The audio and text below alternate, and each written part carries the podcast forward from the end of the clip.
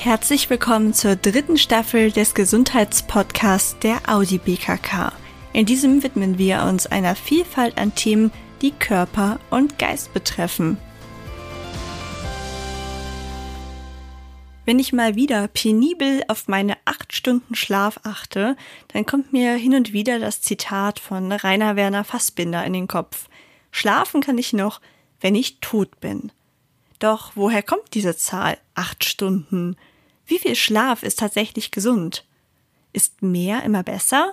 Oder kommt es nur auf die Qualität an? Diesen Fragen gehe ich zusammen mit dem Schlafexperten Dr. Wes nach. Er ist Psychotherapeut und Somnologe.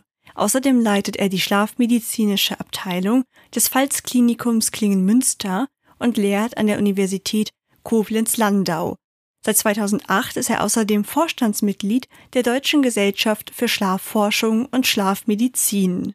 Dauernd unterhalte ich mich mit Menschen, die müde sind. Egal ob es junge Eltern mit Schreibaby, Berufstätige mit hohem Arbeitspensum, Studentinnen oder auch Rentner sind. Müde sind sie alle. Auch ich klage dauernd darüber, dass ich nicht ausreichend viel Schlaf bekomme. Ist das nur ein subjektiver Eindruck? Einige Studien belegen, dass Schlafstörungen bei Erwachsenen einen Aufwärtstrend haben. Doch woran liegt das? Die Ursachen sind vielfältig. Einerseits powern wir uns im Job und Alltag nur noch selten aus. Die meisten gehen einer Bürotätigkeit nach, die eher den Kopf fordert. Nicht nur, dass uns die Bewegung fehlt, zudem können viele Menschen nicht gut im Feierabend abschalten. Sie nehmen die Probleme gedanklich mit nach Hause und grübeln noch weiter darüber nach. Spätestens durch die Digitalisierung und das vermehrte Homeoffice verschwimmen die Grenzen noch mehr. Die Work-Life-Balance gerät ins Wanken, wenn man noch eben vorm Schlafengehen die Mails checkt oder kurz was für die wichtige Präsentation am nächsten Tag vorbereitet. Doch selbst wenn es gelingt, die Arbeit hinter sich zu lassen, sind die Bildschirme privat abends kaum wegzudenken. Aber egal woran es liegt, die Bedeutung des Schlafes auf unsere Gesundheit und Leistungsfähigkeit sollte auf keinen Fall unterschätzt werden. Deswegen freue ich mich sehr, nun mit einem Experten über das Thema reden zu können. Mit dieser Folge möchten wir euch einen ersten Einblick in das Thema Schlaf geben. Weitere Inhalte findet ihr dann im Online-Magazin der Audi BKK. Guten Tag, Herr Dr. Wes. Vielen Dank, dass Sie sich heute mit uns über das Thema Schlaf unterhalten. Wenn es um die richtige Menge Schlaf geht, werden ja immer wieder acht Stunden empfohlen. Würden Sie das unterschreiben? Ja, erstmal auch guten Tag von meiner Seite aus. Ich freue mich, dass ich mit Ihnen so ein bisschen über die Funktion und Bedeutung des Schlafes äh, plaudern darf. Und äh, gleich zu Ihrer ersten Frage ähm, das menschliche Schlafbedürfnis, das ist genetisch festgelegt. Und bei 80 Prozent der Menschen ist es so, dass dieses schl genetische Schlafbedürfnis zwischen sechs und acht Stunden liegt. Also diese Forderung, dass es mindestens acht oder manchmal liest man oder hört man auch mindestens sieben Stunden Schlaf sein sollen, das ist eigentlich nicht gerechtfertigt, weil es einfach Menschen gibt, die benötigen eben nur sechs Stunden Schlaf. Und was sollen die sich dann noch ein oder zwei Stunden in den Betten unnötig rumdrücken?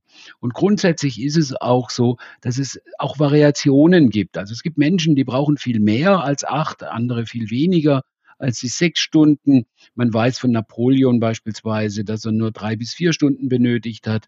Von Einstein, dass er zehn bis elf Stunden benötigt hat.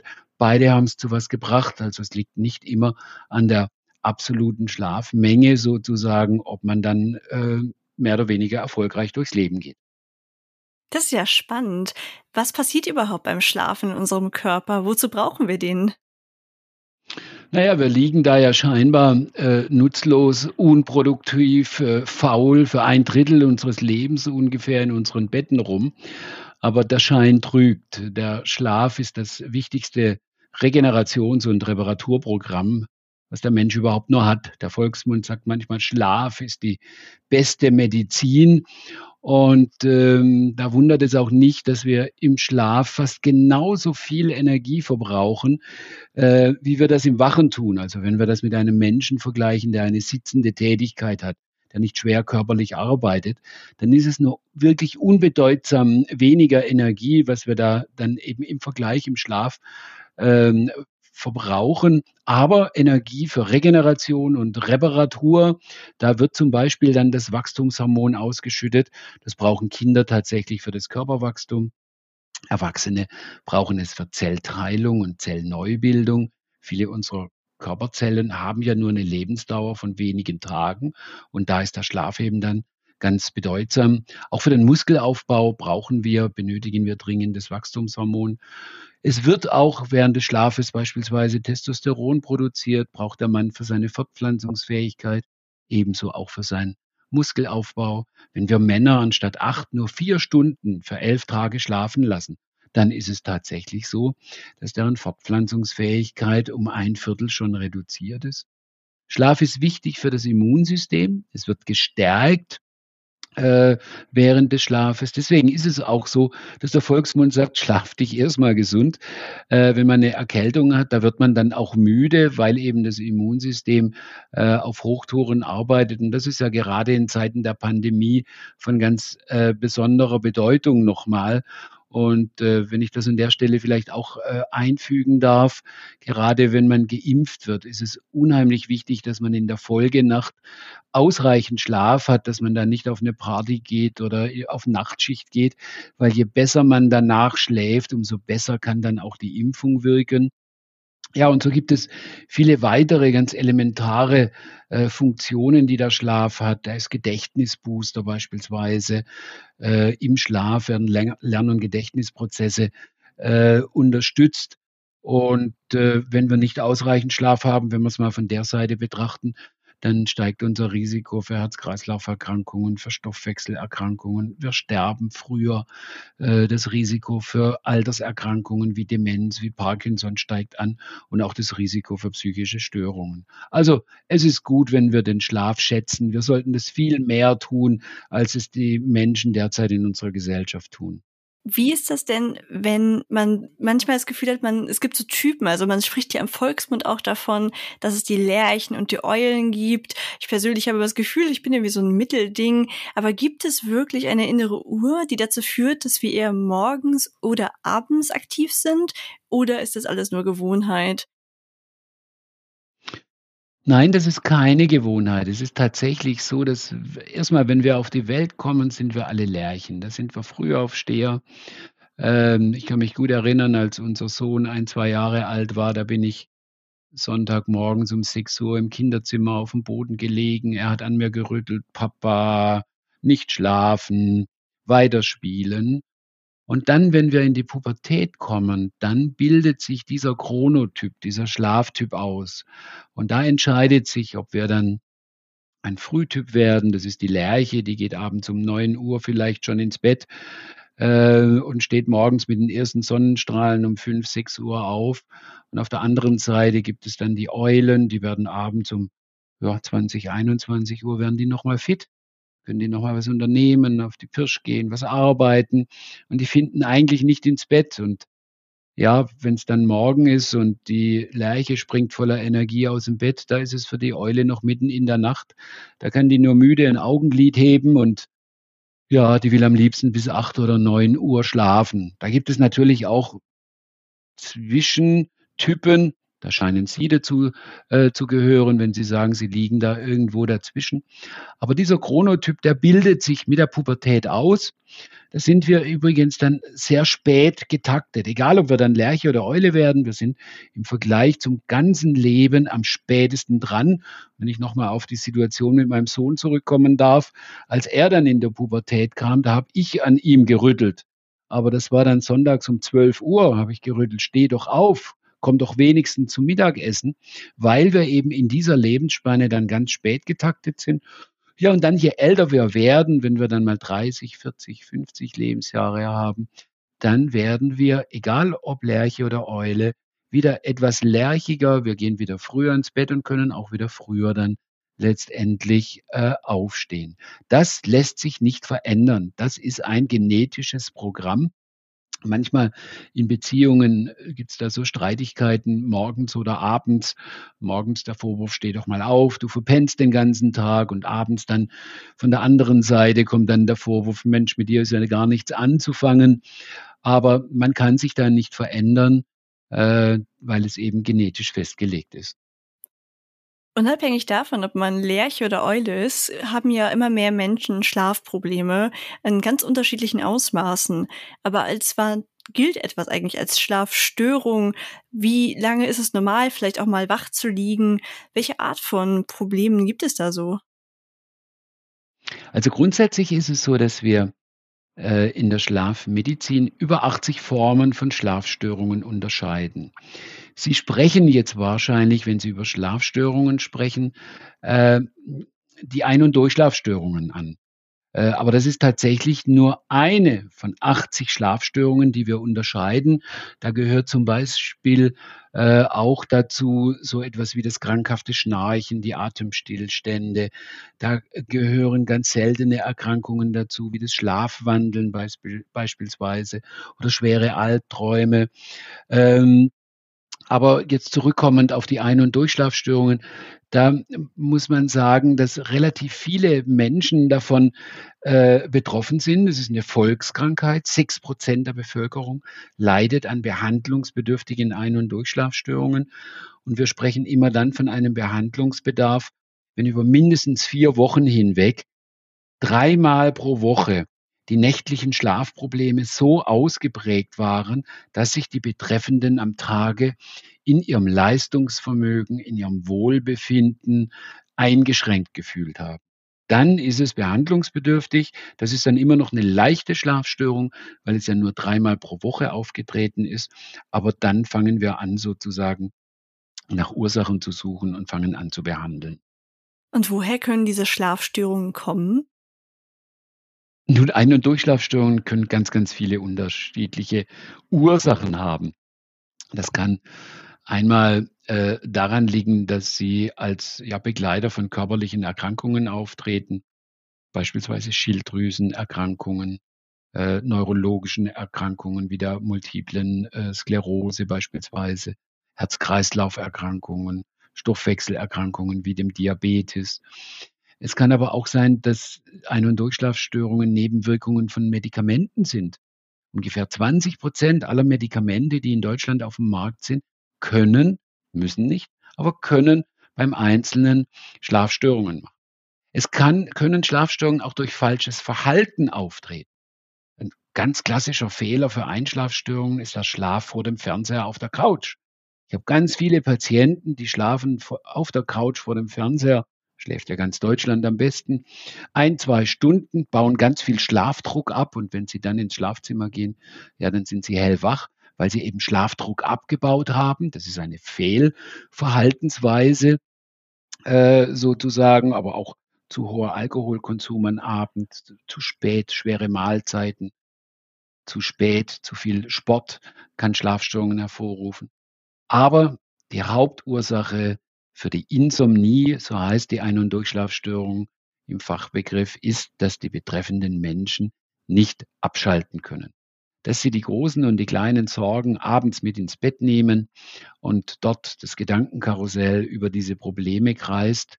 Und zum anderen, das ist der zweite Grund, der da häufig mit vergesellschaftet ist, wenn man dann merkt, dass man schlecht schläft und die letzten Nächte waren wieder äh, nicht gut und man hat sich ja, mit seinem Kissen gekämpft, die Bettdecke hoch und runter gezogen und dann will man einfach schlafen. Man geht ins Bett und sagt sich, aber heute muss es klappen. Aber nichts schlimmer, als ins Bett zu gehen und schlafen wollen, weil, ich sage es immer ganz provokativ oder auf den Punkt gebracht, äh, wer schlafen will, bleibt wach.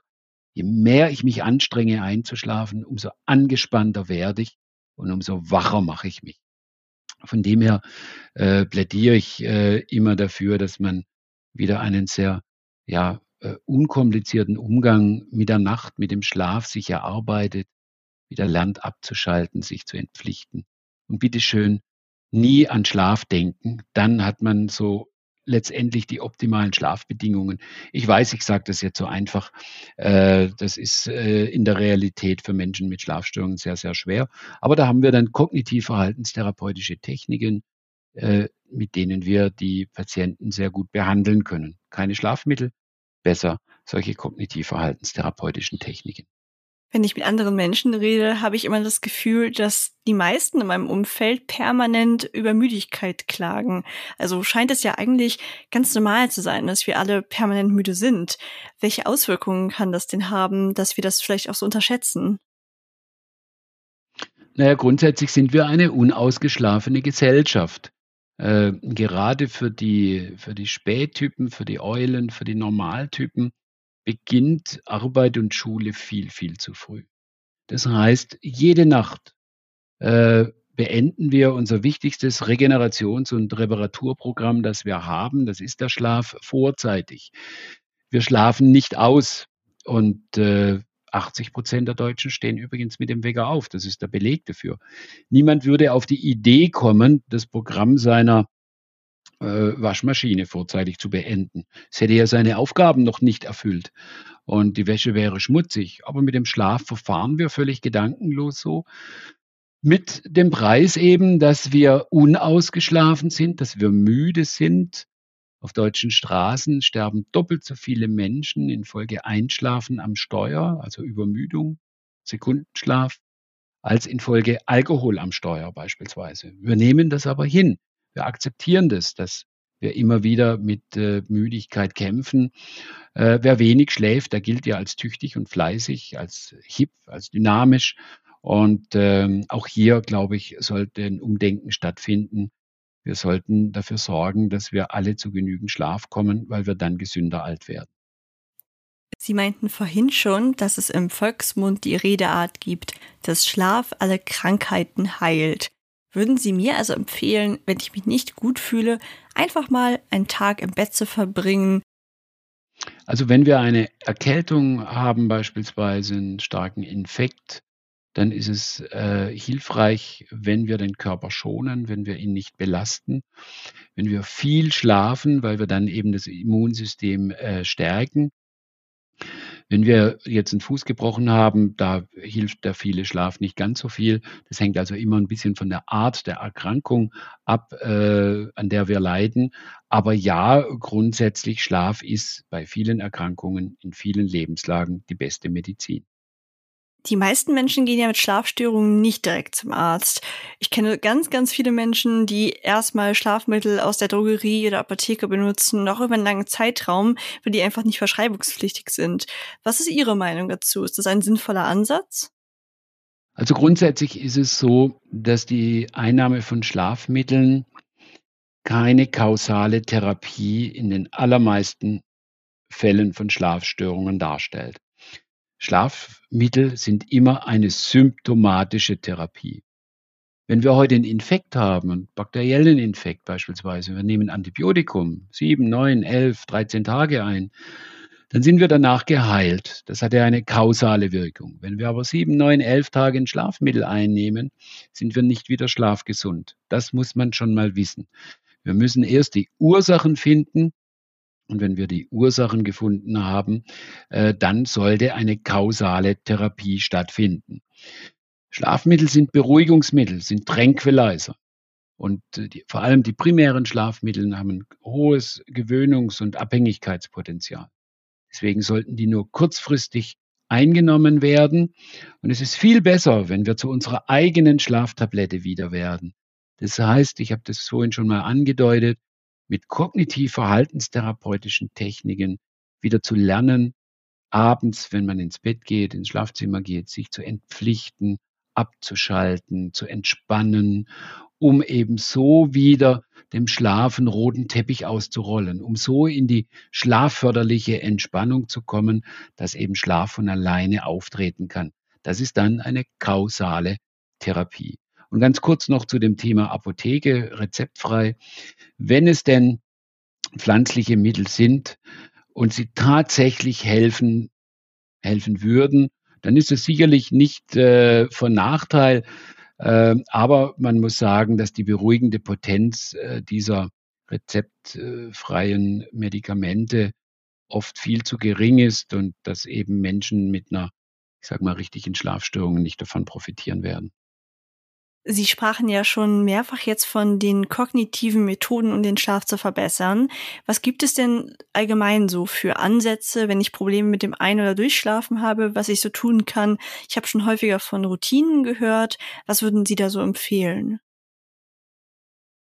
Ja, also das Ziel muss äh, immer sein, wie ich das gerade gesagt habe, dass man sich vom Alltag entpflichtet, dass man nachts auf Urlaub geht, dass man sein Gedankenkarussell stoppt und die großen und die kleinen Sorgen vor der Tür lässt, um dann eben gedanklich, gefühlsmäßig zu entspannen. Tausend Wege führen nach Rom und so ist es auch mit diesen kognitiv-verhaltenstherapeutischen Techniken, dass wir da ganz vieles im Angebot haben, was wir unseren Patienten vermitteln. Äh, in Einzelgesprächen, in Gruppengesprächen äh, zu uns äh, an den Standort kommen Menschen zum Teil aus ganz Deutschland, um wieder schlafen zu lernen, diese Techniken zu erwerben. Und was ich immer empfehlen möchte, ist eigentlich ein Zu-Bett-Geh-Ritual, welches so aussieht, dass man rechtzeitig, bevor man ins Bett geht, den Tag abschließt, vielleicht nochmal die Dinge, die einen belasten, äh, sich von der Seele schreibt, ein Tagebuch reinschreibt, die Dinge, die unerledigt bleiben, auf eine To-Do-Liste schreibt oder mit dem Partner über das spricht, was einen da so äh, belastet. Äh, immer mit dem Ziel, es dann eben auf die Seite zu legen bis zum nächsten Morgen, bis der Wecker äh, klingelt. Und im zweiten Teil von so einem zu bett ritual da sollte man sich dann den schönen Dingen des Lebens zuwenden. Das kann sein, dass man ein entspannendes Buch liest, ein spannendes Hobby nachgeht, das kann genauso auch sein, dass man ein Hörbuch liest, dass man noch ein bisschen äh, Hörbuch hört, Entschuldigung, dass man äh, noch ein bisschen spazieren geht beispielsweise. Äh, da ist alles erlaubt, was gefällt und was eben äh, den Einzelnen letztendlich äh, entspannt. Und das ist immer auch so ein bisschen ja das Herausfordernde, äh, dass man mit dem Patienten gemeinsam die Dinge äh, herausfindet, die ihm da gut tun. Ich persönlich empfehle auch immer Fantasiereisen. Das ist so das Motto, werde dein eigener Fernseher, ähm, weil ja ganz Deutschland vor dem Fernseher am besten schläft weil man eben den Fernseher anschaltet und sich selber abschaltet. Man folgt dieser wenig stimulierenden Handlung aber ist eben doch von den eigenen Sorgen abgelenkt. Und genauso leiten wir dann die Patienten an, dass sie sich an schöne Erlebnisse zurückerinnern, beispielsweise Urlaube oder Hobbys in Gedanken nochmal durchgehen, das Lieblingsgericht äh, kochen, einen Lieblingsspaziergang mit allen Sinnen gehen beispielsweise. Immer mit dem Ziel, das Gehirn so ausführlich mit neutralen oder vielleicht auch ja, emotional angenehmen Dingen zu beschäftigen, sodass das Gehirn nicht auf dumme Gedanken kommen kann, nämlich über Alltag und Belastendes äh, nachzugrübeln. Und vielleicht noch ein letzter Tipp. Ich rate meinen Patienten oft wieder, die Kinderkassetten anzuhören, Märchenkassetten, äh, weil man da einmal schön abgelenkt ist und zum anderen kommen oft die guten Gefühle aus der Kindheit mit dazu. Gefühle von Sicherheit, von Geborgenheit. Und das ist die Autobahn in den Schlaf. Das werde ich mir auf jeden Fall auch merken, wenn ich mal wieder wach liege. Wie ist das denn mit dem Thema Kaffee? Denn häufig könnte ich persönlich sehr gut einschlafen, auch wenn ich bis in den Abend viel Kaffee trinke. Und eine Freundin von mir, die meidet schon ab dem frühen Nachmittag überhaupt jede Form von Koffein, weil sie sagt, sie kann dann gar nicht mehr schlafen. Ist das Einbildung, Gewohnheit?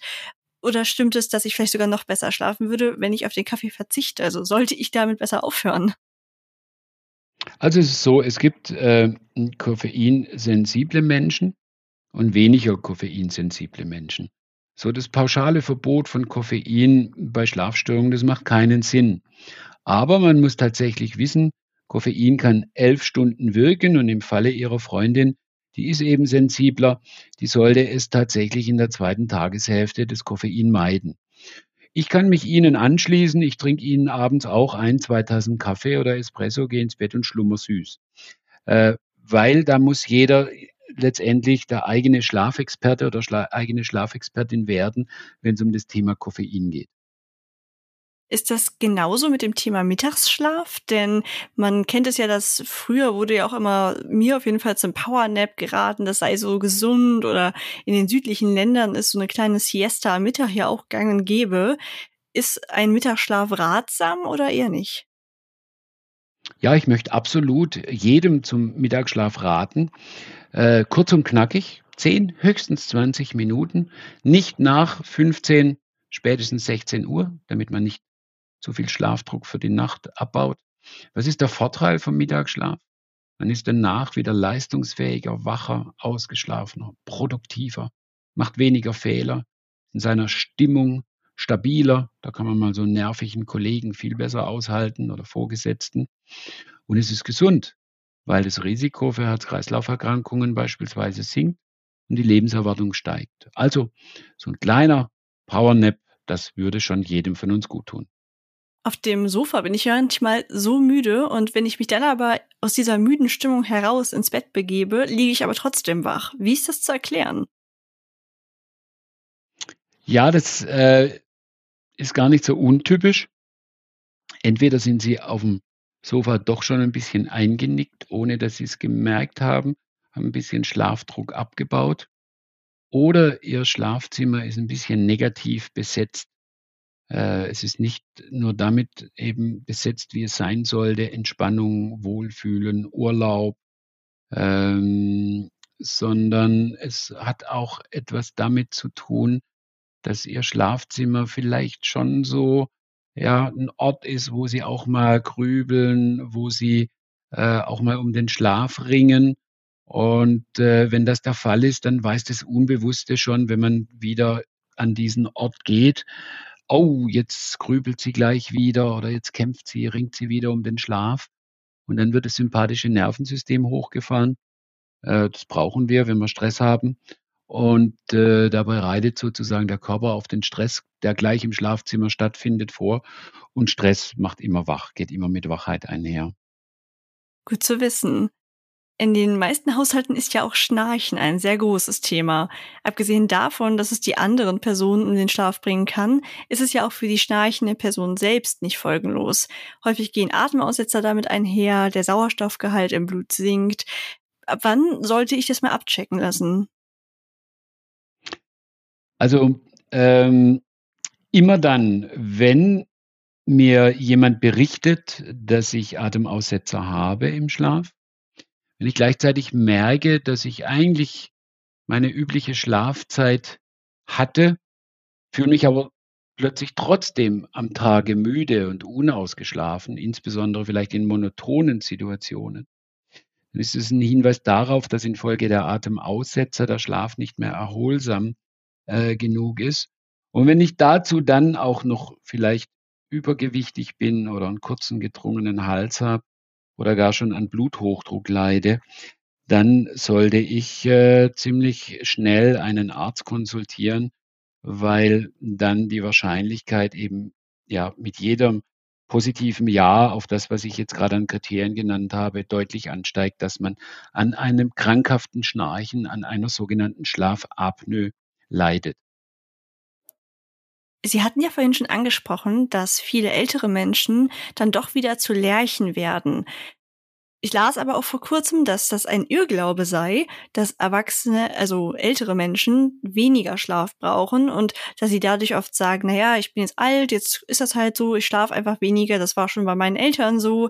Das ist aber wohl nicht so, dass das Bedürfnis sinkt und dadurch schlafen alte Menschen oft zu wenig. Würden Sie das auch unterschreiben? Ja, ich unterschreibe es. Der ältere Mensch braucht eigentlich nicht oder wenn dann nur unbedeutend weniger Schlaf als jemand im mittleren Lebensalter. Lassen Sie das vielleicht beim Älteren mal so 10, 20 Minuten weniger Schlaf sein, was er benötigt im Vergleich zu der Zeit, wo er 40 Jahre alt war. Also es ist unbedeutend. Ältere Menschen verlieren so ein bisschen die Fähigkeit durchzuschlafen. Die dürfen nachts auch mal eher eine Viertel oder eine halbe Stunde wach liegen. Das ist dann auch noch okay. Äh, und die dürfen auch gern mal äh, dann am Tage ein Nickerchen machen, äh, so ein Powernap sozusagen. Aber hm, um es zusammenzufassen, ältere Menschen brauchen eigentlich genauso viel Schlaf wie jemand im mittleren Lebensalter. Wie ist das denn mit den Träumen? Manche Menschen erinnern sich lebhaft an ihre Träume, andere haben das Gefühl, sie träumen überhaupt nicht. Wozu träumen wir überhaupt? Haben meine Träume wirklich eine Bedeutung und muss ich mir Sorgen machen, wenn ich viele Albträume habe? Also, das sind sehr viele Fragen auf einmal. Äh, grundsätzlich ist es so, unser Gehirn träumt die ganze Nacht. Ist immer aktiv und verarbeitet das, was wir am Tage erlebt haben. Das ist auch die Hauptfunktion des Traumes. Die Kontinuitätshypothese sagt, das, was uns am Tage belastet, beschäftigt hat, wird im Schlaf nochmal nachbearbeitet oder verarbeitet. Interessanterweise finden im sogenannten REM, den wir umgangssprachlich auch Traumschlaf nennen, äh, Träume statt, die uns sehr stark emotional beteiligen. Da haben wir Sorgen, Nöte, Ängste, Freude. Und an diese Träume können wir uns am besten erinnern und an die Träume, die außerhalb des REM-Schlafes sind, die sind sachlicherer Natur. An die können wir uns nicht so gut erinnern, weil alles, was ja mit dem Gefühl zu tun hat, das können wir uns besser merken und das, was nicht mit Gefühl zu tun hat, vergessen wir eher. Und äh, ja, jetzt gibt es Menschen, die können sich an total viele Träume erinnern, die sprudeln morgens äh, förmlich, was nachts sie alles erlebt haben. Und dann sitzen die anderen daneben und äh, zucken nur mit den Schultern und sagen, ich träume überhaupt nicht. Grundsätzlich, es ist so, beide träumen gleich viel. Aber die eine Person erinnert sich daran und die andere erinnert sich nicht daran. Die eine Person hat ihren Traumerinnerungsmuskel trainiert und kann sich deswegen an vieles erinnern und die andere nicht. Wenn aber die Person mit ihrem untrainierten Traumerinnerungsmuskel jeden Morgen anfängt beim Zähneputzen einfach mal drüber nachzudenken, was habe ich denn heute Nacht geträumt, dann kann sie auch nach vier Wochen so viel an Träume berichten, wie die erstgenannte Person, die schon jetzt ganz viel von ihren Träumen weiß. Und haben Sie abschließend noch einen Tipp für unsere Hörerinnen und Hörer oder vielleicht einen Schlafmythos, mit dem Sie aufräumen möchten? Ein Schlafmythos, mit dem ich aufräumen möchte. Ja, da habe ich einen. Und zwar ganz viele meiner Patienten kommen zu mir und sagen, Herr Doktor, ich würde so gern mal wieder durchschlafen. Und dann bin ich immer ganz erstaunt oder gebe mich ganz erstaunt und sage, ja, wieso denn das? Wachwerden gehört doch zum Schlafen mit dazu. Und das ist etwas ganz Wichtiges, dass uns das bewusst ist. Äh, wir werden nachts, je nachdem wie alt wir sind, zwischen 10 und 25 Mal wach. An die wenigsten Wachphasen können wir uns erinnern, weil wir immer gleich wieder einschlafen bevor diese Information ins Langzeitgedächtnis geht und wir uns erst dann eben am nächsten Morgen daran erinnern, dass wir wach waren. Aber unser Gehirn muss weckt uns immer wieder, so möchte ich sagen, alle Stunde bis eineinhalb Stunden spätestens, um nachzuschauen, ob denn der Tiger kommt und ob wir auf den nächsten Baum flüchten müssen. Weil unsere Schlafgene sind immer noch in der Steinzeit. Die haben noch nicht verstanden, dass wir heute in geschützten Behausungen leben und der Schlaf kein gefährlicher Zustand mehr ist, wie er das früher war.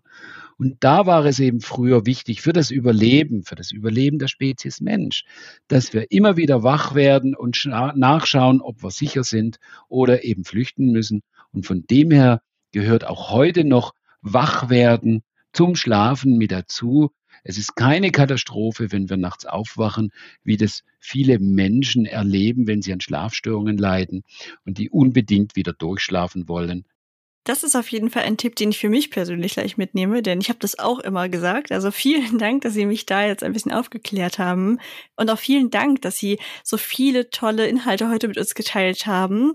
Ich wünsche Ihnen auf jeden Fall alles Gute und einen guten Schlaf. Vielen Dank, dass Sie heute hier waren, Herr Dr. Wies. Ja, vielen Dank, äh, dass ich hier sein durfte, dass ich Ihnen etwas ja, vom wichtigsten Drittel des Lebens erzählen durfte. Und ich wünsche Ihnen und allen Zuhörern stets entspannte Nächte, gar keinen guten Schlaf, weil ich weiß, wenn Sie entspannt und gelassen sind in der Nacht, dass der gute Schlaf von ganz alleine kommt. Also ich konnte auf jeden Fall einiges aus dieser Folge für mich mitnehmen und bin gespannt, wie sich das in Zukunft auf meinen Schlaf auswirkt.